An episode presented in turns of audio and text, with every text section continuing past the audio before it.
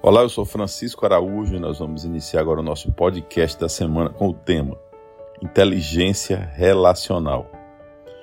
Pessoal, como é que nós podemos utilizar a inteligência relacional no nosso dia a dia? Primeiro, qualquer situação, respire fundo. Sempre procure respirar fundo para não falar o que não deve. Segundo, escuta ativa. Alguém falou com você, seja qual for a situação, para, escuta, processa.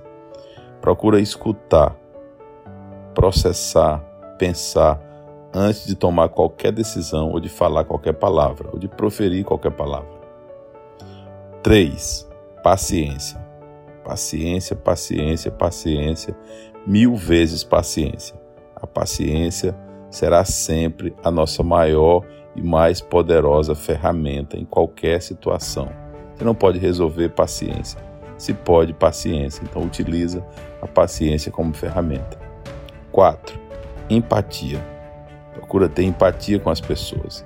Nós estamos aqui num planeta de provas e expiações. Estamos ao tempo todo nos relacionando, convivendo, precisando e necessitando uns dos outros.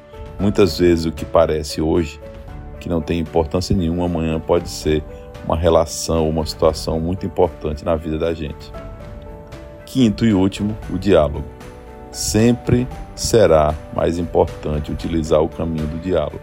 Na vida nós temos duas formas de conseguir algo de alguém: pelo convencimento ou pela imposição.